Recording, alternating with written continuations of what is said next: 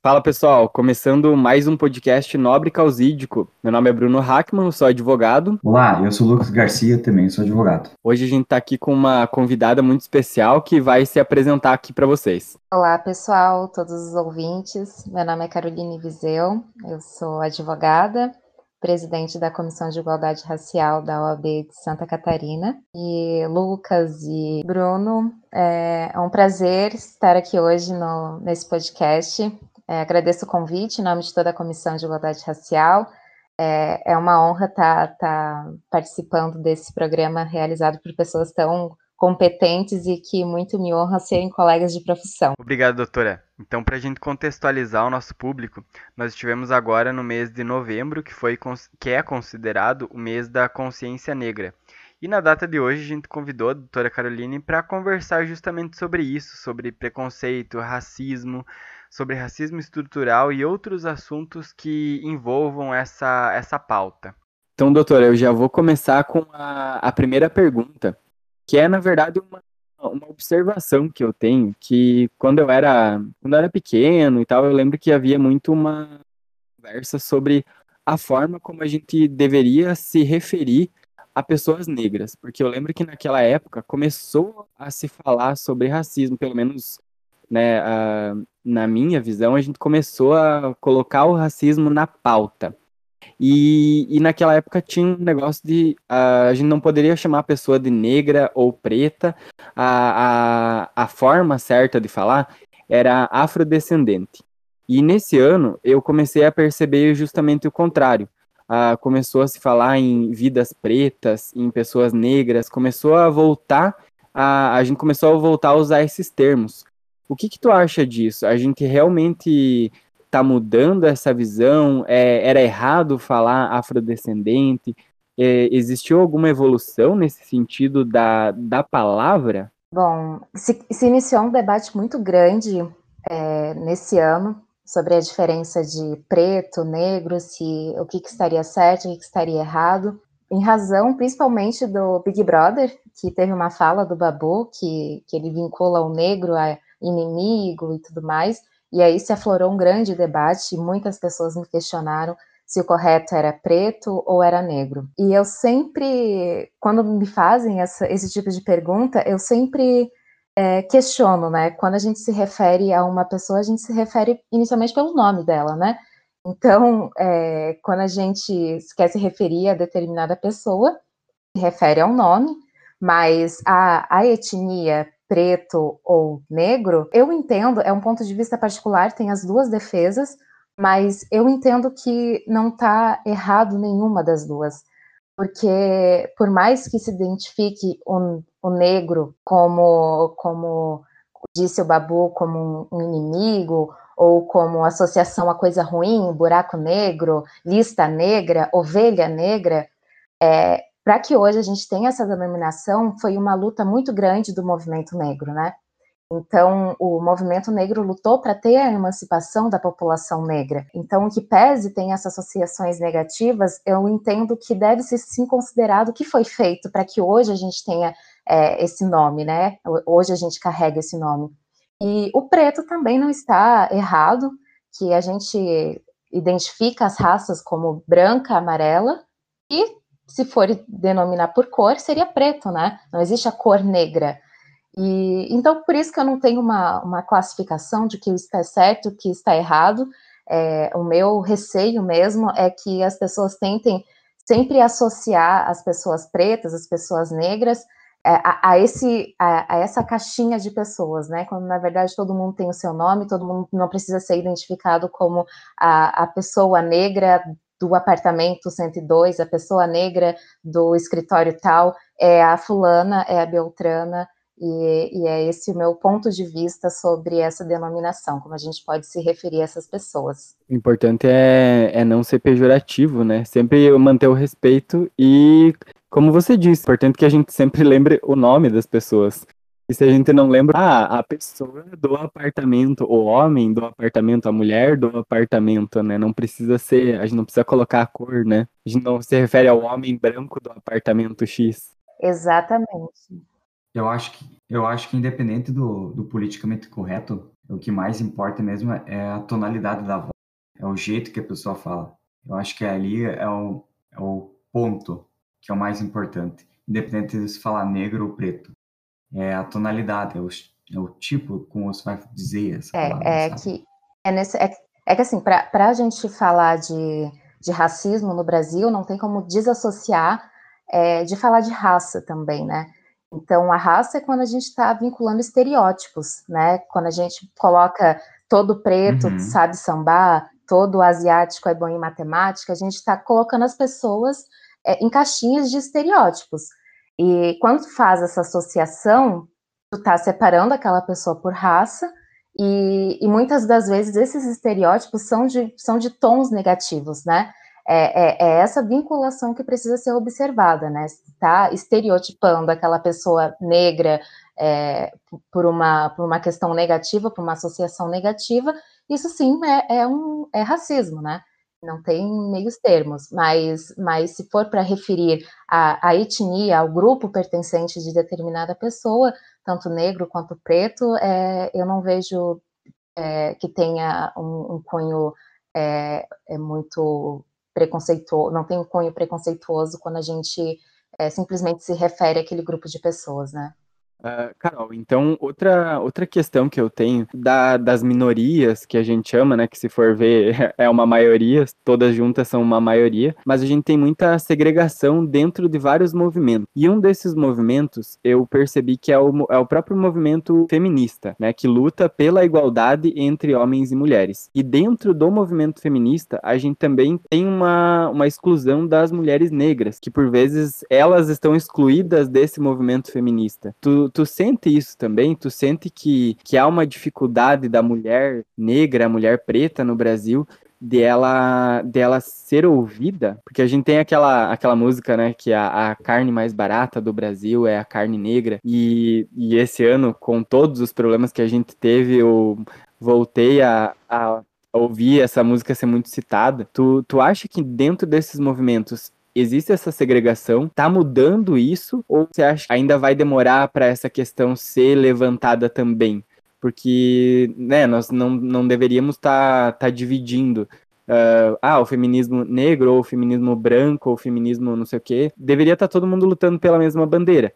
Mas dentro dessa bandeira a gente tem vários graus de preconceito ali dentro, né? Tu, como tu vê essa, essa questão? Bom, Bruno, eu acho que é, é muito, muito nobre a gente pensar que é uma luta universal, mas ela não é.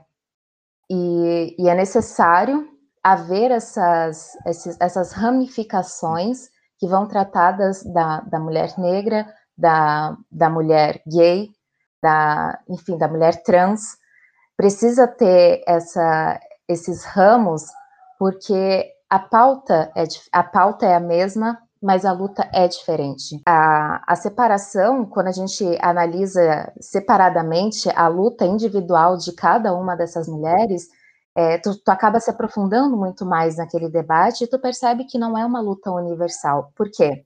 Porque se a gente traz uma, uma perspectiva da opressão histórica, que foi, é, que foi é, originária dessa arquitetada hierarquia racial, que vai privilegiar os brancos em detrimento dos negros, a gente percebe que a mulher negra está no maior campo de opressão social, que está entre o machismo, entre o sexismo e entre o racismo. E quando a gente fala de, de, feminismo puramente, é o feminismo eurocêntrico, é o feminismo que, nos anos 80, a mulher branca estava protestando pelos direitos trabalhistas, pela liberdade de escolha sexual, pelo seu controle de natalidade, enquanto no mesmo período as mulheres negras recém tinham obtido direito a voto. Então, sempre teve uma, uma cegueira da luta feminista eurocêntrica e, e se a gente analisar o feminismo como universal, a gente nunca vai conseguir atingir a esse grupo segregado que são as mulheres negras, né? Se a gente vê os índices, as mulheres negras, elas são as maiores vítimas de feminicídio, são as maiores vítimas de violência obstétrica.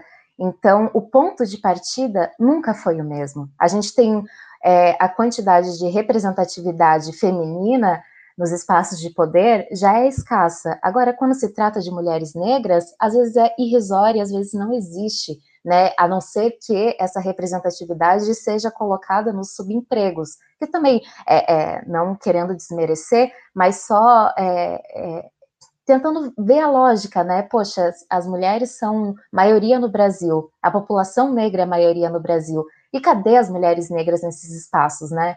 É, elas precisam ocupar isso também. Então, a gente percebe que a luta feminista eurocêntrica, ela está conseguindo ocupar os seus espaços, mas ainda não está atingindo a mulher negra, que ainda tem toda essa, é, é, toda esses níveis de opressão que, se colocados numa pirâmide, a mulher negra está na base, né? Então, há muitos caminhos para serem conquistados, muitas coisas para serem é, analisadas, vistas, revistas, Precisa ter interse interseccionalidade nessa, nesse debate, mas, como eu tinha dito antes, a gente não pode analisar isso como universal. Não é, é não pode aplicar o que a mulher branca está reivindicando nesse momento, sendo que a mulher negra ainda tem todos esses campos de opressão que precisam ser combatidos. Uau! Eu nunca tinha pensado por esse é, lado. Uau, eu também nunca tinha pensado. E também, se tu for ver mais assim do nosso ponto de vista, ah, quando a gente vai estudar um pouco da história da, da luta feminina, né, tudo mais, a gente nunca para para fazer essa separação. Eu nunca fiz essa para pensar nessas camadas, né? Porque, por exemplo, ah, surgiu o divórcio, sabe? Em 77 no Brasil. Beleza, agora as mulheres podem se divorciar. Mas nunca foi, nunca cheguei a pensar assim, como é que estaria funcionando com as mulheres negras, como é que estaria funcionando isso com as mulheres brancas? E se elas teriam é acesso a isso também, né? Pois é. Como é que estaria na prática, sabe? Funcionando isso aí.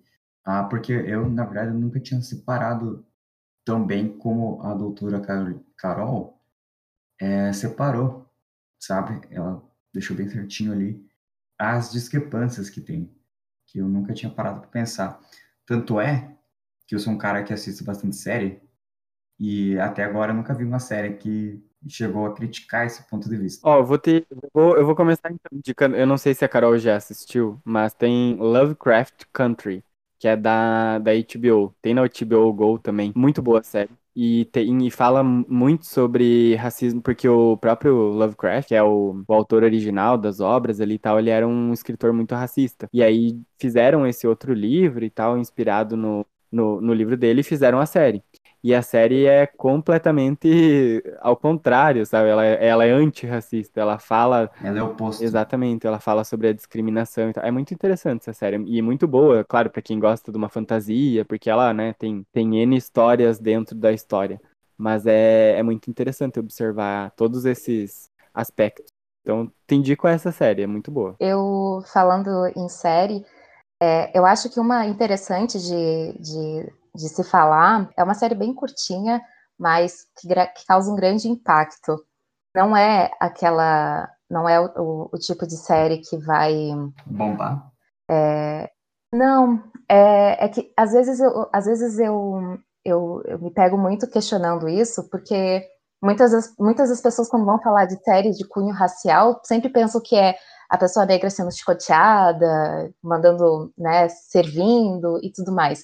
E essa série é uma série assim de uma grande inspiração, que se chama Madame C.J. Walker. É uma é uma série da é uma história verídica de uma cabeleireira negra no período de, segregação, de, de enfim, na, nos Estados uhum. Unidos, que ela cria um, um, produto de beleza e, e aí, enfim, não vou dar spoiler, mas ela passa por toda uma série de dificuldades e até se tornar uma das maiores referências no, na linha de produtos que ela, que ela vende. Então, é, é, bem, é bem interessante a gente ver assim como como a resiliência daquela mulher negra forte para conseguir alcançar o posto que ela que, ela, ela, chegou, né? que ela conquistou. Ela conquistou. Uhum, então, eu assisti essa série. Fica a minha dica. É uma série limitada. Assistiu? Assisti. É, não é uma coisa lá de implante capilar, coisa assim. Isso, exatamente. É, um, é, uma pasta capilar, né, que ela, Isso. Que ela Nossa, desenvolve. Sensacional essa série. Recomendo também. Fica a dica. Carol, uma coisa que tu falou agora que até me, me fez pensar. Realmente, eu nunca vi uma série assim que o protagonista é, é um homem, uma mulher negra, e que ele não tenha que. Ele não. Não, não é aquela série tipo história como aquela história, ah, uma família normal sempre tem esse uh, o tema ali do sofrimento. Nunca é uma história positiva o tempo todo, né? Como a gente tem vários protagonistas brancos que parece que tudo é lindo, tudo é maravilhoso, mas pro protagonista negro sempre existe essa dificuldade ainda maior, sabe? Parece que uh, a pessoa negra ela não, não vai ter uma, uma não vai ser visualizada se ela não tiver numa situação de extremo ah, sofrimento, mas, mas viu, parece. Bruno, é, ali nós, você deve saber, é, provavelmente vocês já ouviram, mas ali em Hollywood eles fizeram uma lei um tempo atrás, que é um, um sistema de cota, né, para os negros poderem ser os ah, heróis, ah, serem os protagonistas, para eles poderem ser os heróis. Foi do Oscar. Foi do Oscar? Aquele movimento, eu não lembro o nome do movimento agora, mas foi um movimento bem é, que era Oscar So White, se eu não me engano, que foi um ano ali que só teve pessoas brancas sendo nominadas, sendo que tinha os filmes com protagonistas negros que mereciam o, o Oscar e e foram completamente esquecidos, né? É justamente isso que, que a gente está conversando agora, né? Isso daí é um ponto muito interessante que vocês tocaram. Quando a gente começa a se questionar de o porquê ah, o cinema, porque é, a gente vê na televisão tantas pessoas brancas e natural, naturaliza que as pessoas brancas ocupem aqueles espaços de senhoras, de donas da, das empresas, de mocinhas, e naturaliza também quando a pessoa negra é associada à empregada doméstica, uhum. à pessoa que sofre, é a, enfim, a gente naturaliza isso, tanto que quando acontece o inverso, causa até um espanto né? Sim. E, é uma lavagem cerebral. E, e é, é, uma lavagem cerebral que, que, é, que a indústria passa, assim, sabe? Se você for ver bem certinho, se você for pegar uns filmes mais antigos ali, que começou já as cor, por aí, eu acho que em 1954, por aí, que era bem aquela época onde os cigarros, eles, eles as indústrias de cigarros, né? Eles investiam pesado nos, nos filmes de Hollywood. Se você for ver, todos os atores, quase todos os principais, uh, até os coadjuvantes, todos eles têm olho azul e são loiro e estão fumando cigarro, assim, sabe? Mas para tu ver para tu ver a lavagem cerebral, a propaganda, o marketing que eles faziam sobre aqueles produtos, sabe? Sobre aquela aquela ideia, aquele aquele sabe? Sim, é até a ideia de, de próprio dos, dos estereótipos, né, que eu, que eu havia comentado anteriormente. Eu acho que, que até é interessante acrescentar uma informação é, na, né, principalmente, eu acho que os Estados Unidos é uma grande referência que a gente consegue visualizar muito bem como o racismo se opera, né? Uhum. A gente uhum. consegue, diferente no Brasil, no Brasil o racismo é, é, é estrutural, então a gente, e, e, muito sutil muitas das vezes, né? Exato. São reproduzidas pequenas violências e, e às vezes fica difícil a gente associar o, o, o, ato racista, né? Até porque é naturalizado essa segregação automática que a gente só vai conseguir perceber se se questionar. Mas falando ainda da ideia de, de cinema, uma, uma informação que eu acho que seria interessante trazer é, nos Estados Unidos, naquele período de segregação ainda, né, de, enfim, a, as leis de Jim Crow, e, e enquanto isso ainda estava muito forte, é, havia uma atriz negra que sempre interpretava o mesmo papel, que era a Mommy, que é aquela mulher bem estereotipada, negra, a escrava, que é como se fosse da família, é, que senta à mesa, que alimenta os filhos da, da, das, das, senhoras. Ama, né? É, que é que tem como, como se fosse um membro da família que, inclusive, sentava-se à mesa, sabe? Hum. Então é, é, uma é uma, uma, uma, pessoa que interpreta essa, essa pessoa bem estereotipada. É, a mulher que a, a, atriz que fazia todas, ela fez mais de 40 personagens interpretando a Mommy, e a, a atriz ela se chama Hattie McDaniel, e ela foi a primeira mulher negra a ganhar o Oscar no filme, no papel que ela fez no filme E o Vento Levou. E quando ela, quando o filme estreou, por conta daquela segregação nos Estados Unidos, ela foi impedida de assistir a estreia do filme. Nossa. E quando, no dia do evento do Oscar, ela foi é, impedida de sentar junto à mesa de seus colegas de elenco. Então, ah, é, é, é, é como, como isso é, é muito forte, né? É, como se, se vincula esse estereótipo da, da mulher negra, e mesmo quando se alcança um espaço, quando se alcança um prestígio, ainda há essa, essa exclusão, essa segregação. E, e, e passando assim pela MOME e caminhando até os dias atuais, é, e voltando que a gente tinha falado antes sobre a naturalização de vinculação dos corpos negros à, à subordinação e, e, e, a esses papéis, hoje ainda está tentando se reverter esse cenário. A gente já vê séries que tem Viola Davis, que tem é, personagens assim, é, que, que, que, enfim, é, é, não tem uma mulher que não queira ser a, a, as, essas personagens, né? Uma mulher negra que queira ser representada nesses personagens. Legal. Então, tá, ainda, por mais que ainda tenha essa associação, por mais que a gente ainda veja muito na televisão, é, esses pequenos passos, esses, essas séries que, que, tanto nos inspiram, que, faz, que, fazem tanto sucesso, já causa uma, uma mudança um impacto, no nosso ponto de vista. Um impacto social. Um grande impacto, exato, nas crianças, nas, nos jovens que, que consumem muito Netflix, séries. E, e eu acho que é, que é isso, é quando a gente passa a, a, a, se questionar e também naturalizar que as pessoas negras podem ocupar aquele espaço, elas podem ser protagonistas das novelas, dos filmes, das séries e das próprias vidas, né? Então, é, eu acho que é, que é partindo dessas, desses questionamentos que a gente consegue progredir de uma certa forma. Carol, concordo 100% com o teu ponto de vista, sensacional. E eu tenho uma teoria também que ela mais ou menos embasa o que você o que mais ou menos você dialogou. A, a questão da, da pessoa entrar na série, se mostrar, né? A, de ser vista, sabe? Porque eu penso assim, eu, meu pai, né, na verdade, ele comprou um Fusca, tá? Por acaso esse Fusca era um Fusca azul. Senta que vai ser história. Só que acontece o seguinte, é, no, no início, né, só foi uma sensação da família, todo mundo queria entrar, entrar e dirigir no Fusca, né? Beleza.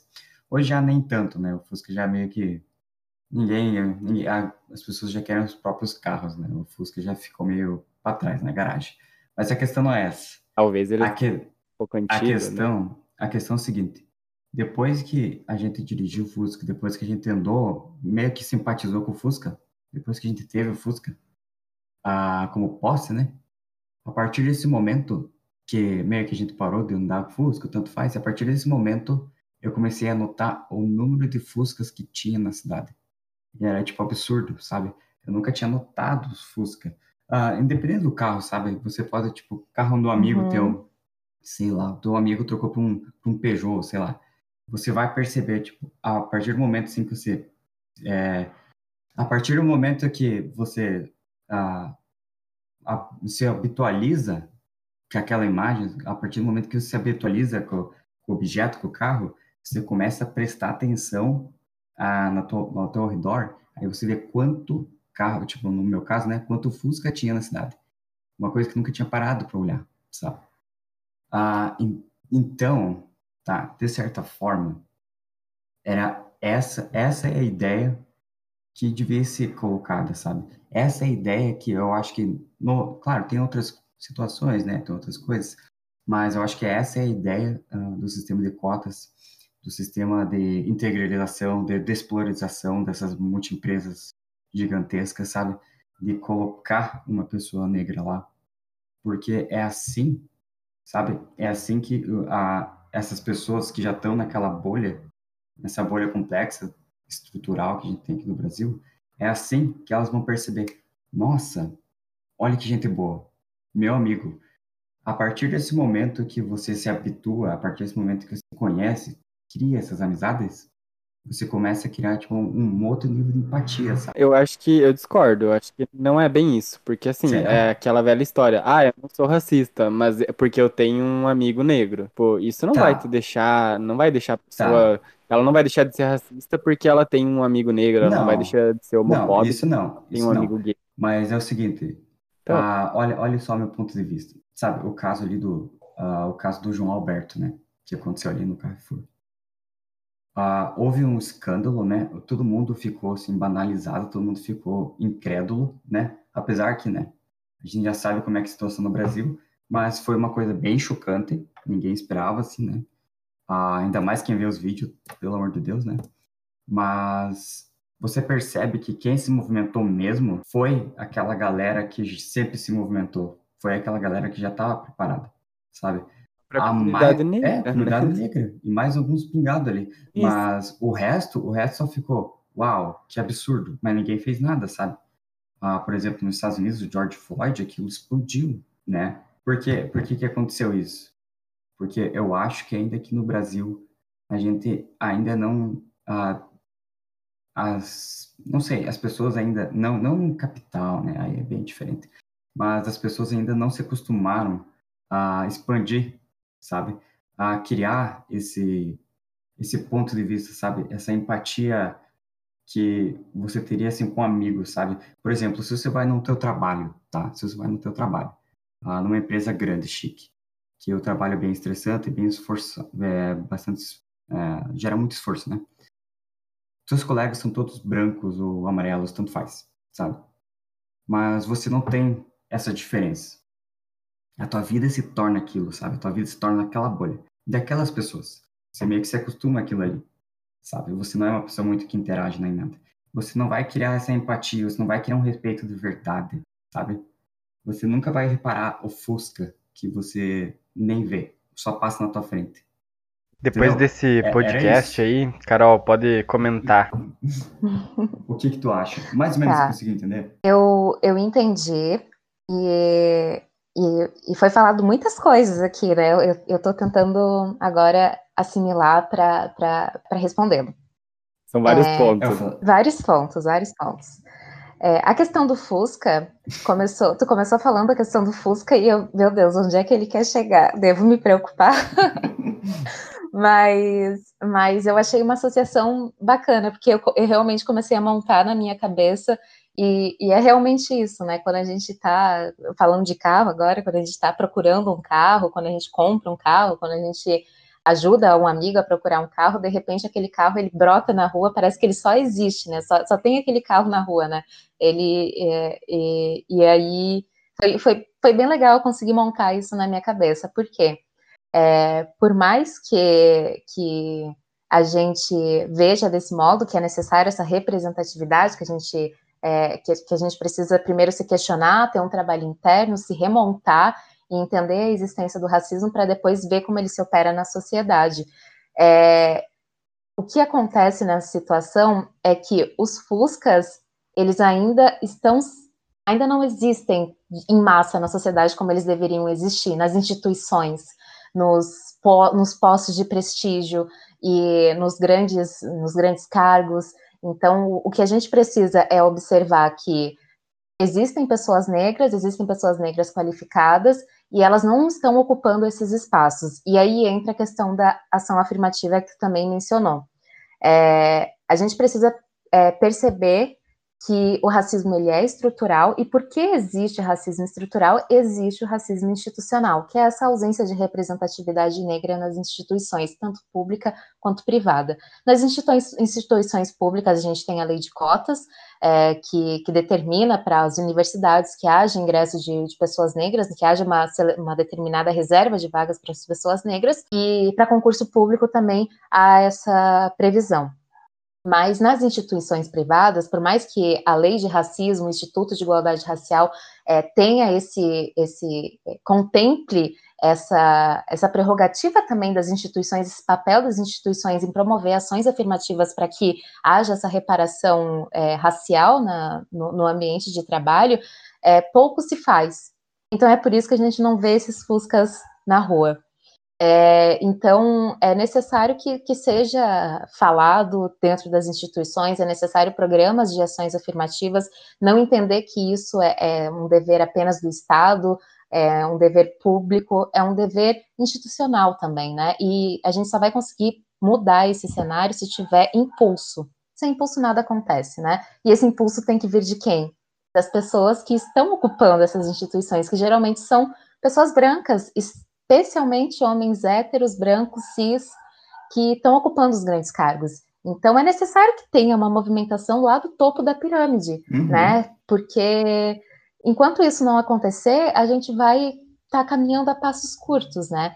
É, e, e, a questão que tu falou do mudando agora para a questão que aconteceu com, com João Alberto, sim, quem é, quem realmente se, se manifestou, quem realmente se revoltou com essa situação foi o movimento negro, É, uhum. Porque não se trata de um caso isolado, né? Muito Sim. se fala, ah, esse foi um caso isolado, esse foi um caso isolado, mas quantos Toda casos isolados é um caso são necessários para que seja reconhecidos os direitos, para que seja reconhecido especialmente que as pessoas negras também têm direito à vida, né? E, e o que acontece com a, com a situação do, do João Alberto, eu, o que eu notei é que haviam muitas pessoas relativizando a morte uhum. dessa pessoa, tentando, especialmente pessoas tentando justificar. Isso, tentando. Sabe? Era isso? Exato, exato. E tentando justificar o injustificado, porque ninguém é, merece ser. Primeiro que no Brasil, né? Então, independentemente se fosse para uma pessoa pública, uma pessoa, um servidor privado, não existe. Então, ninguém merece ser morto no nosso país. E, e quando é uma pessoa negra que já vive todo uma, uma, um histórico de, de, racismo, um histórico de genocídio, é, isso acaba sendo causando um impacto muito grande, né? Então, toda vez que a gente relativiza o que o movimento negro está fazendo, se o movimento negro está reivindicando frente ao Carrefour, se está revoltado, se está pedindo, pelo amor de Deus, que vida das pessoas negras, é, vidas negras importam, não tem que vir as pessoas brancas e falar que tem que dois lados da moeda, a gente precisa ver o outro lado da situação, você já viu o histórico daquela pessoa? Gente, não tem, não existe. O que a gente está colocando em pauta é que todo dia, a cada 23 minutos, um jovem negro está sendo morto. O que a gente vê é que as maiores vítimas de feminicídio são as mulheres negras. Então não tem dois lados da moeda para isso. Tem gente sendo morta por causa do racismo.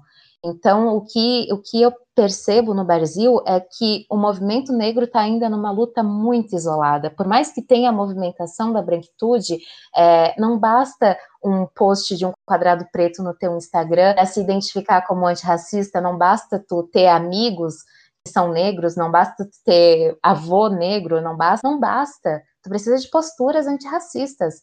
E, essas posturas são, vão, só vão acontecer se tu se questionar e se tu se movimentar para isso. Quem são os autores que tu tá lendo? Quais, quais são os filmes que tu tá assistindo, consumindo? É, e, enfim, é, é, é, muito necessário. O que, que tu tá fornecendo para teus filhos? Tu, tu já deu uma boneca negra para tua filha brincar? Tu já deu um, um livro de histórias de uma de, de princesas negras para tua filha? É, é, isso que a gente precisa, é, é, é, essa raiz que a gente precisa mudar, porque se o racismo é estrutural, para se mover essa estrutura, para que a gente consiga é, mudar esse cenário de racismo, é só reestruturando. Não existe uma estrutura que ela vai se. Agora essa estrutura é, é desse jeito, e a partir desse jeito a gente vai construir outra. Não tem. A gente precisa derrubar essa estrutura e reconstruir. E para a gente reconstruir, é um trabalho de base, uma lição de casa que todo mundo precisa fazer. Todo mundo precisa ser antirracista, né? Todo mundo precisa se questionar dos ambientes que está frequentando, todo mundo precisa é, consumir mais autores negros para que isso seja um processo natural, para que tu naturalize quando houver a ocupação de, de espaços, para que tu naturalize quando, é, enfim, quando houver um, um preto que for é, presidente.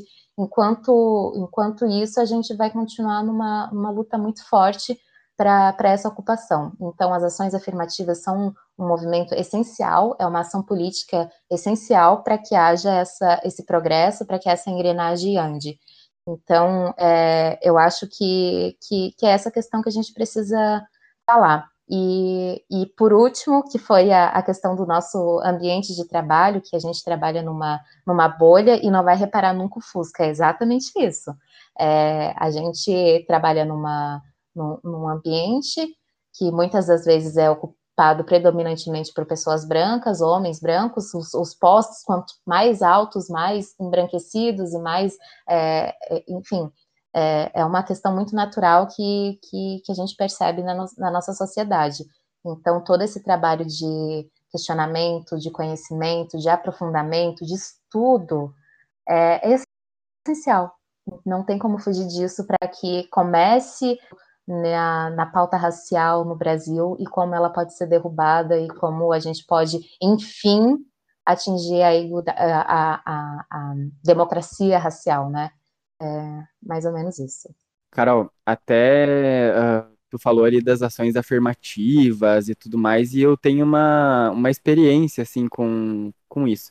Que foi que, bem, eu acho que assim como a maior parte das pessoas brancas no nosso país, eu tive uma uma criação que até acho que foi sem querer, né? Mas foi bastante racista. E quando eu entrei na faculdade, eu tinha essa visão de que cotas deveriam ser para para pessoas pobres, não para para cor, porque isso é isso é discriminação. Sabe, esse papo que a gente ouve muito da, uhum. da discriminação, que ela acontece, que na verdade é uma questão só social, né? Só uma questão de, de, de poder econômico e não uma questão de realmente pessoas negras, mesmo as pobres, elas não estão entrando na faculdade.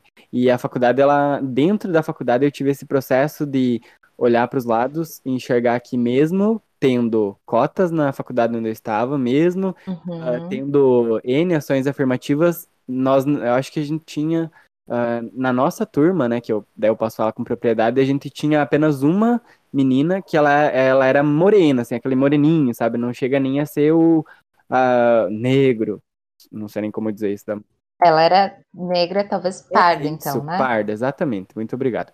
Ela era parda. Então, uh, mesmo a gente tendo essas pessoas na nossa sociedade, mesmo a gente tendo essas ações, ainda assim essas pessoas não estavam ali. E aí, eu, só para contextualizar, quando eu entendi o que, que eram de fato as ações afirmativas, não era simplesmente pelo fato de que a pessoa que vai entrar na faculdade ela tem dinheiro ou não, é, e sim do acesso a pessoa que tem a, o índio também, que ele também, né, uh, recebe essas ações afirmativas, porque não tem acesso, eles não têm a. Como é que eu posso dizer? Não tem o. Oportunidade. Não, não é nem a oportunidade, é ter alguém dizendo, olha, você tem, você pode entrar ali, você, você, você é bem-vindo, você está sendo convidado ao estudo, por exemplo, porque a, as pessoas brancas em geral, a gente é, a gente é convidado ao estudo, né? Desde sempre. Uh, não, a gente não tem essa. Uh, não tem nenhuma barreira na nossa frente. Já a gente vai ver um curso de medicina ali, por exemplo, né, que é o que é sempre mais pautado, mas o de direito não é longe disso, que, que a gente tem muita gente branca ali dentro. E a pessoa negra, ela não tá lá dentro, né? E, e aí você vem da reparação histórica que a gente deixou, né? Ah, houve a abolição dos escravos. Que bom. E aí, depois da abolição dos escravos, o que, que foi feito com essas pessoas negras? Foi dado propriedade para elas? Foi dado dinheiro para que elas pudessem comprar suas propriedades? O que, que foi feito de lá até aqui para que elas chegassem no mesmo nível que qualquer outra pessoa branca hoje pode ter? Tu vê a, as ações afirmativas dessa mesma maneira ou tu acha que eu ainda estou muito, tô muito distante da realidade? O que, que tu vê disso? Eu acho que, que esse discurso de não existe, não deveria existir é, cotas raciais e sim cotas sociais, porque o branco pobre também é prejudicado por, esse, por todo esse sistema. E a gente precisa entender que cotas raciais não são esmola. Exato. As cotas raciais, elas são um, uma política pública de reparação histórica como tu mesmo disse, tiveram, foram três séculos de, de escravidão, né, da população, da, da, população negra, né, dos africanos escravizados aqui, aqui no Brasil. E, e aí, no próprio Brasil, teve uma política de branqueamento, que é quando os, os, os imigrantes, os italianos, chegaram no Brasil. É, não foi simplesmente uma, uma bondade porque vamos abolir a escravidão, então vamos substituir a mão de obra. Não teve uhum. essa, esse olhar é, ingênuo de trazer os, os, os, italianos. Os italianos vieram em massa para o Brasil para que realmente tivesse a política, fosse efetivada a política de branqueamento aqui. Tanto que quando eles chegaram, eles chegaram com mão de obra assalariada, com garantindo a, a agricultura familiar. É e, e enquanto isso se aboliu a, escrava, a escravidão no Brasil e os negros nada foram garantidos. Ou seja, os, os italianos, eles entraram no Brasil mediante cotas. E essas cotas ninguém questiona. É Todo mundo naturaliza, né? Então, essa política de, de branqueamento sempre existiu.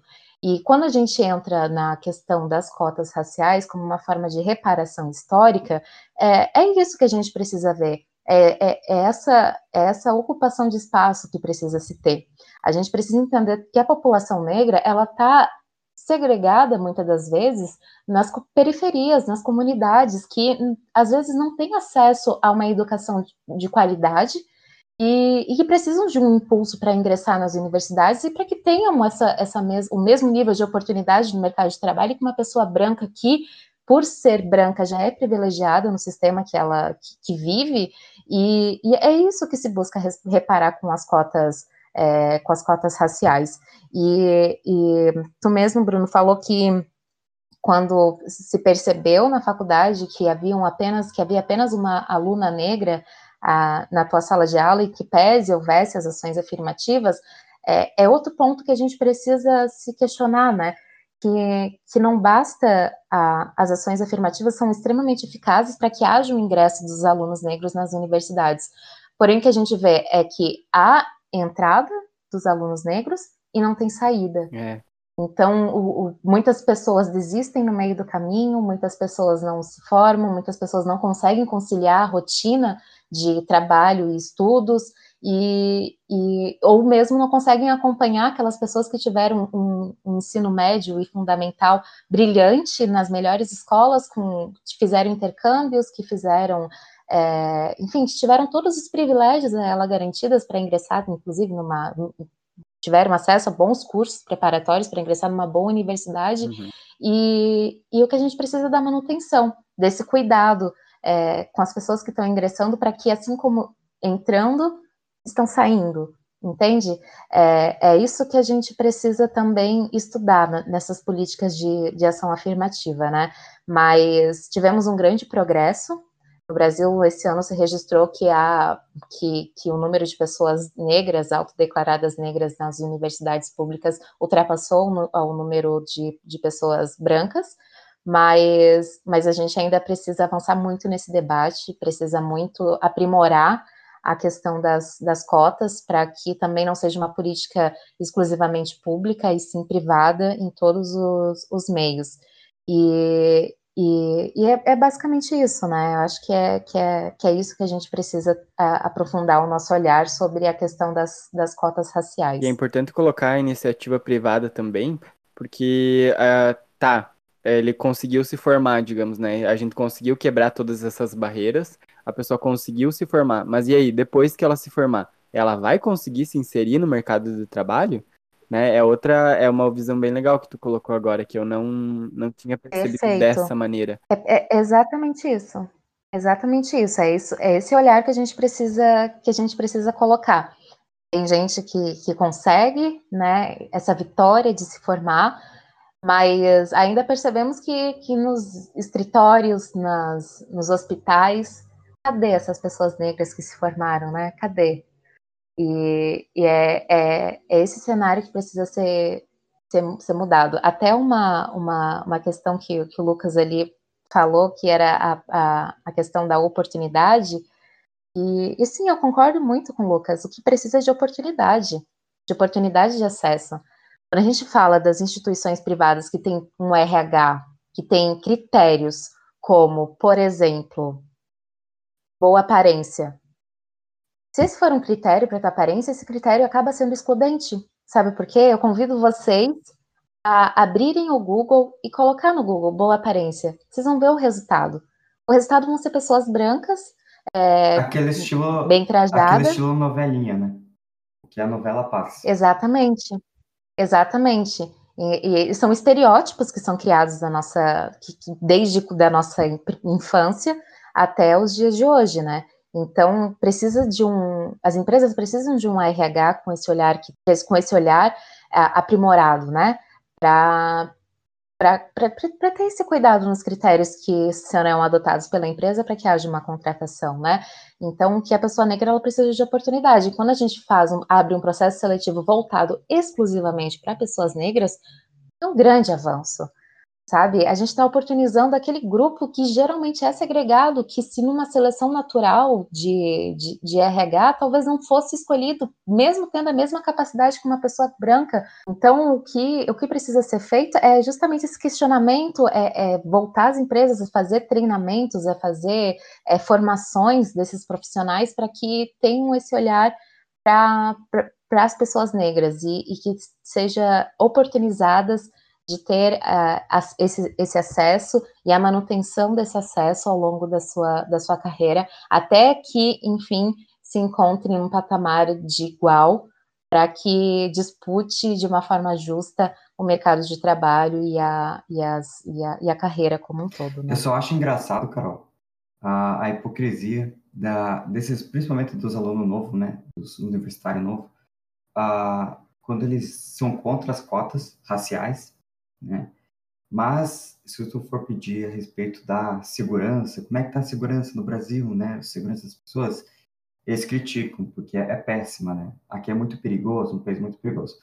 Mas veja bem, você é contra as cotas, mas você reclama da violência, sabe? A violência social. Para dar oportunidade e ainda assim, né? É, realidade, né? O que, que o cara quer?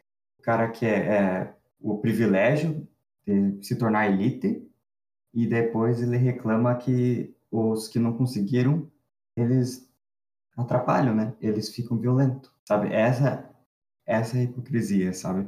Essa é a falta de conscientização que os caras têm e que não tem. A partir do momento que você garante a cota, a cota racial, a, não racial em si, né? Porque daí eu estou deduzindo que seja racial e pobre, né? Entendeu? Eu já estou partindo dessa dedução. Porque também existe a cota racial, mas aquele negro que tem oportunidade, que tem muito dinheiro, né? Existem poucos, mas existem, certo? ah, partindo só, só do ponto de vista do que tem pouco dinheiro, ah, você tem que trazer essa oportunidade, você tem que trazer ele por esse meio. E não só largar lá, não só fazer a, a lei de escravidão, abolir ela e deixar lá, sabe? A parte você tem que trabalhar, fazer todo o trabalho, né?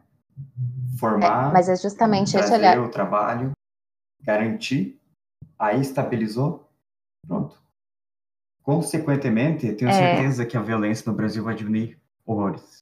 É, eu, eu, sinceramente, eu fiquei um pouco confusa na, na, na questão da, da violência.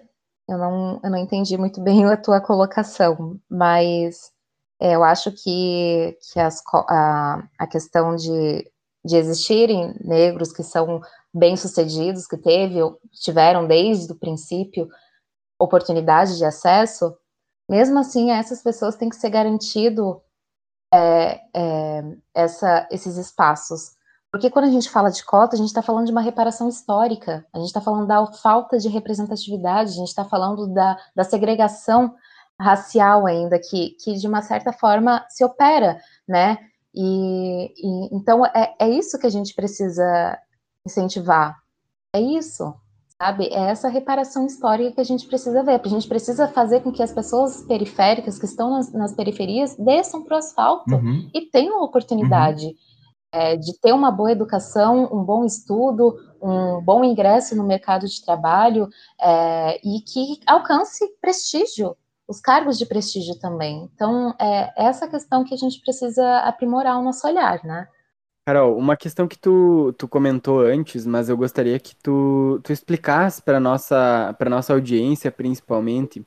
A, tu usou bastante, a gente está falando aqui um pouquinho de racismo estrutural. Eu gostaria que tu, tu explicasse para o pessoal o termo, porque eu acho que tem muita gente falando, ai, não existe isso, agora existe racismo, não sei o quê, sabe? Uh, tentando relativizar é, essa, esse termo. Uh, explica um pouquinho para o nosso, nosso ouvinte o que, que significa o racismo estrutural, o que, que significa a, a, a palavra, de onde, é que, de onde é que vem esse racismo estrutural e por que, que a gente agora está falando nisso? Por que, que agora ele, ele, ele entrou na nossa pauta? Perfeito. É, o racismo estrutural se dá esse nome estrutural. É, vamos imaginar, isso daí é uma, uma, uma explicação que eu, que eu acho muito didática. A gente pode imaginar que, que o, o racismo seja as estruturas de, da nossa casa, nossas pare a parede da nossa casa, por exemplo, né? Se a gente não tiver a parede, não existe casa. Então, assim que, que se estruturou o, a, a, o nosso país, assim que estruturou a nossa, a nossa cultura, a nossa política, o direito, é, tudo com base no, no racismo. É, a gente não pode associar o racismo estrutural como o, com o apartheid ou com a segregação racial que aconteceu nos Estados Unidos, com o Holocausto. A gente precisa entender que o racismo ele é estrutural porque ele é um processo histórico e político. E, e hoje o que a gente percebe, o, as consequências dessa, de, desse racismo que se opera no Brasil, é que a gente tem uma população de 56% é, composta por pessoas negras, mas é, e que, o que torna né, o Brasil o, o país que tem a maior população é, negra fora da África, e, mas é que naturalmente percebemos que esse 56% da população está representado nas favelas, na, nas prisões, é, ganhando os, menos, os me, menores salários, é, sendo vítima da necropolítica do, do Estado, é, ou seja, né, é, uma, é todo um, um, processo que se opera e que construiu o que a gente vive hoje. Então, toda vez que naturalizamos é, essa segregação, essa desumanização com os corpos negros, as mortes, quando a gente relativiza as mortes das pessoas negras, quando a gente naturaliza é, é, que, que, jovens negros são os maiores assassinados, quando a gente uhum. naturaliza todas essas questões, é com base no racismo estrutural. Uhum. Né? É com base com as estruturas claro. que, que sempre construíram o nosso consciente, subconsciente e que moldam a nossa sociedade. É, é isso que a gente precisa entender como, como a estrutura que construiu o nosso país. Uau. Uh, e outra coisa que eu também gostaria de colocar, que colocar não, né? Te, te perguntar e, e questionar, seria sobre a, a nossa profissão, né? A questão da, da advocacia. Hoje nós temos a, a Comissão de Igualdade Racial, então, dentro da nossa OAB Santa Catarina, e, e eu vejo que finalmente, não sei se é de muito tempo, mas a gente tem colocado essa questão do, do local de fala, né? E dentro da nossa instituição a gente está abrindo locais de fala. Hoje tem comissão de mulher, comissão da, da igualdade racial, tem a, a outras comissões que são específicas não apenas para a área do direito, né? Temáticas. né? Isso, são temáticas uhum. não especificamente para áreas do direito, mas para questões que envolvem a advocacia em si, né? Até mesmo a questão do advogado. E, e vamos falar um pouquinho de lugar de fala, que é uma coisa que também as pessoas, né? Vamos falar sobre racismo. Então, uh, quem tem local de fala para falar sobre racismo? O que é o local de fala? Gostaria que tu explicasse um pouquinho da, da, da maneira didática, como você nos explicou agora, o que, que é esse local de fala e por que, que é tão importante a gente sempre uh, respeitar esse local de fala uh, dentro da nossa instituição e, e de, de qualquer outra, na verdade, né? dentro da nossa sociedade.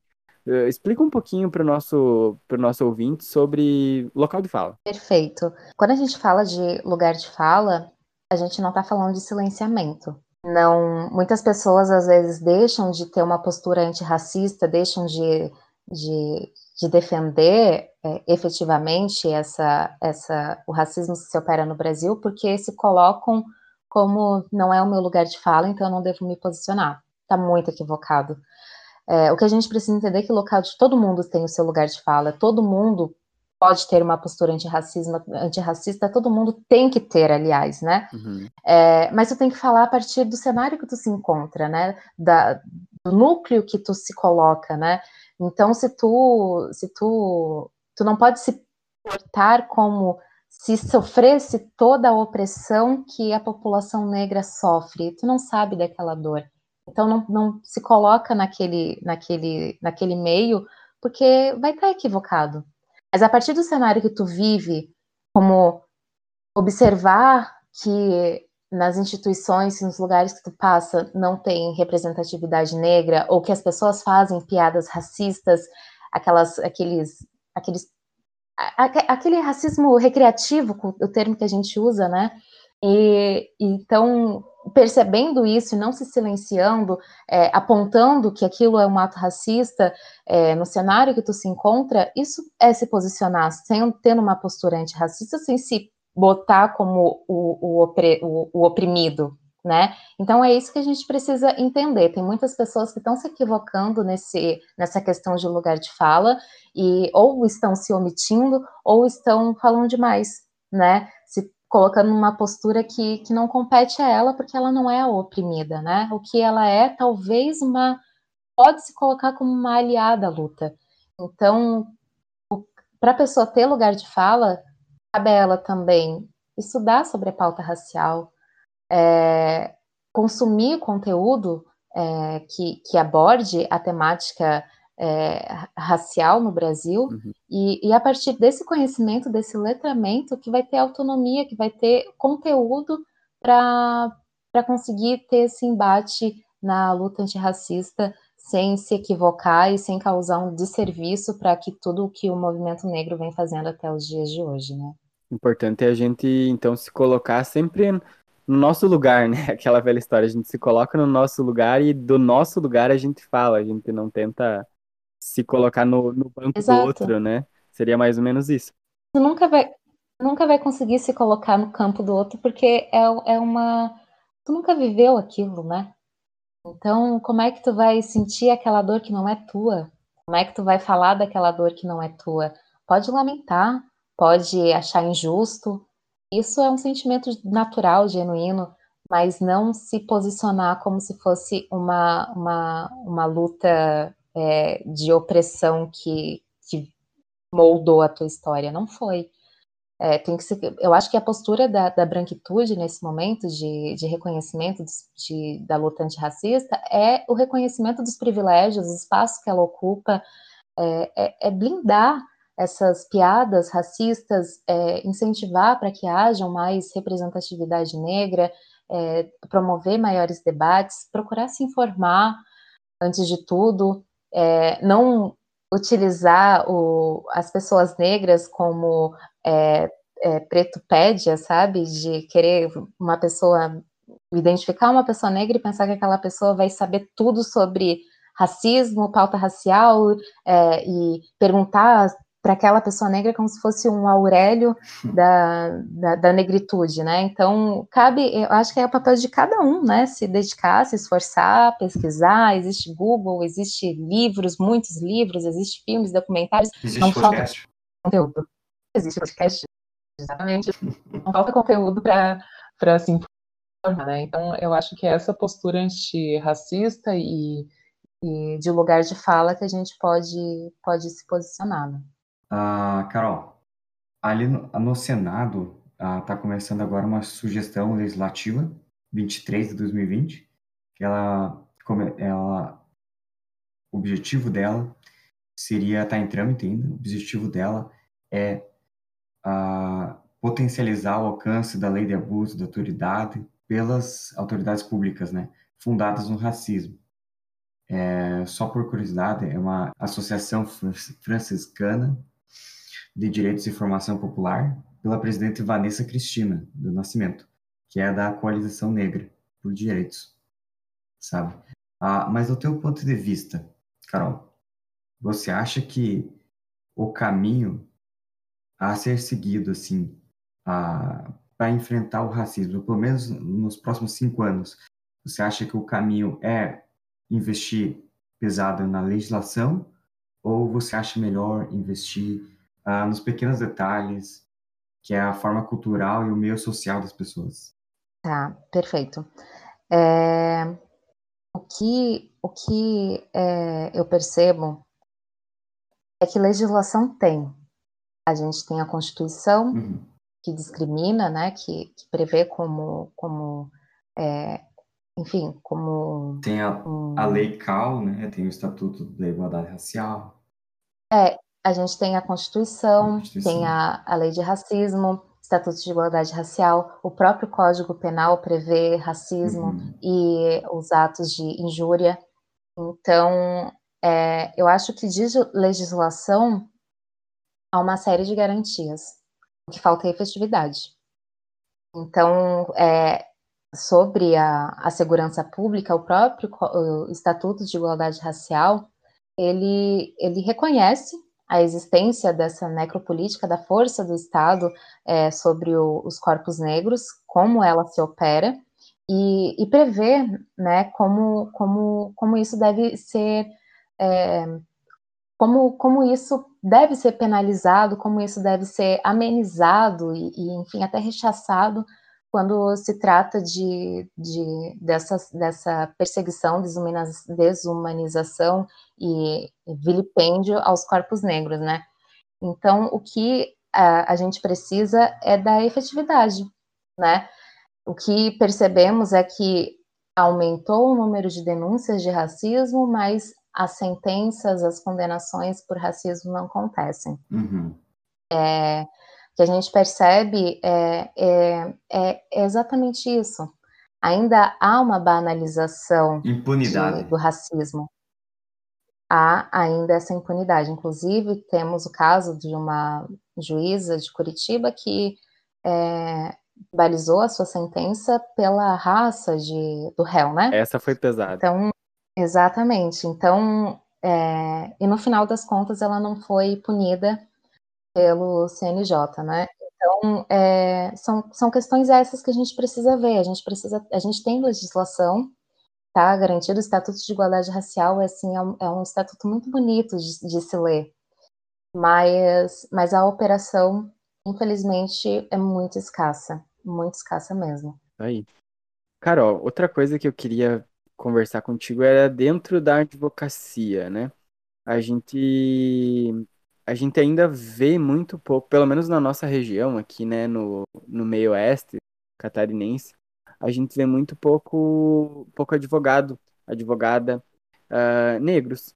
E, e tu acha que, eu não sei aí, aí no litoral como é que é essa situação, uh, se tu tem algum dado de, de Santa Catarina, como é que uh, a gente tem dados de, dessa, dessa parcela da advocacia ou a gente ainda está engatinhando nesse, nessa visibilidade disso? Então, é, os dados, inclusive até uma, um pleito da Comissão de Igualdade Racial frente à OAB, que é contabilizar os, a quantidade de, de advogados negros que tem no Estado, né? Mapeá-los, até para ter uma, uma ação efetiva de garantia de direitos a, e, e, verificar, né, se, se eles estão né? sendo contemplados com todas uhum. as suas, com todos os seus direitos, tipo, né, na, profissionais. Tipo o que a Magazine Luiza fez, né, com, com o interno deles.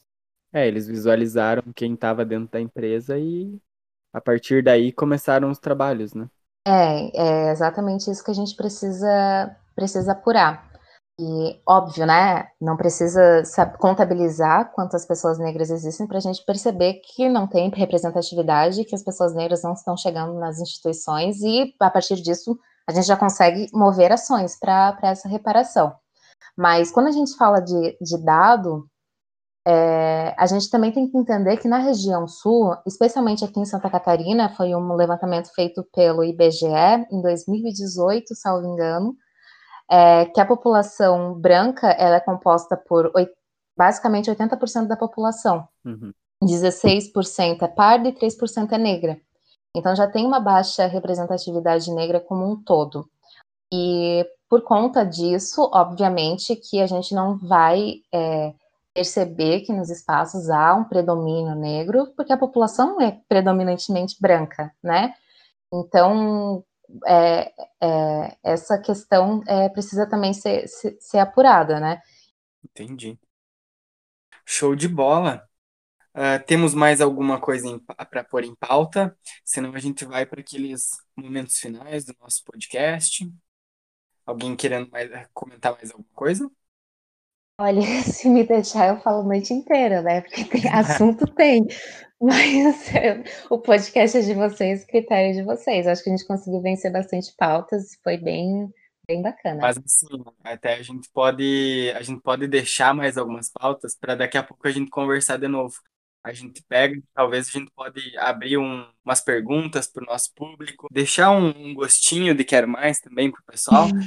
eles mandem perguntas, eles participem dessa conversa e aí talvez a nossa conversa, a nossa próxima conversa pode, possa ser ainda mais rica. O que que tu acha? É, eu acho uma ótima ideia. Acho que, que vai ser bem legal.